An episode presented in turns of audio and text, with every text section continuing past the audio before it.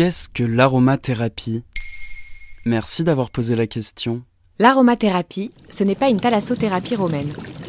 Ce n'est pas non plus un théorème de mathématiques.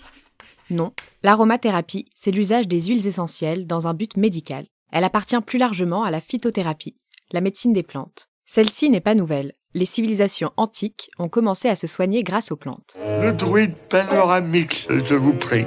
Sur l'arbre en train de cueillir du buis.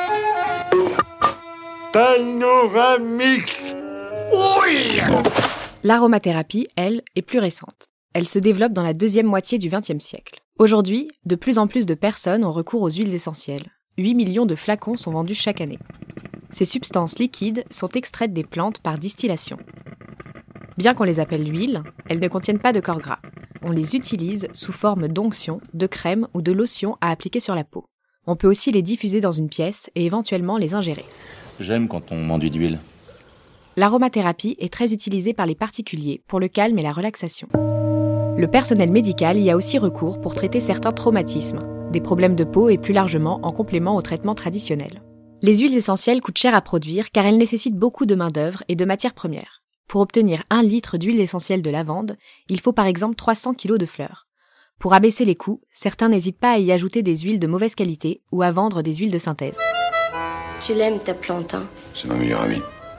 Il faut être prudent. Ces essences peuvent être dangereuses si elles sont mal utilisées. Elles peuvent provoquer des allergies, des irritations, des brûlures et même la mort tant certaines sont toxiques. Les huiles essentielles sont déconseillées aux enfants et aux femmes enceintes et allaitantes. En France, la pratique de l'aromathérapie n'est pas réglementée et il n'existe pas de diplôme reconnu. Les études scientifiques ne reconnaissent pas toutes les propriétés évoquées par les marques et thérapeutes.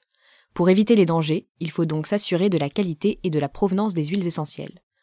Il faut aussi suivre les conseils de personnes qualifiées et formées à l'aromathérapie. Je vous renvoie par exemple à ceux de Julie Pestouri à retrouver dans notre programme Be Lively. Voilà ce qu'est l'aromathérapie. Maintenant, vous savez. En moins de 3 minutes, nous répondons à votre question. Que voulez-vous savoir? Posez vos questions en commentaire sur toutes les plateformes audio.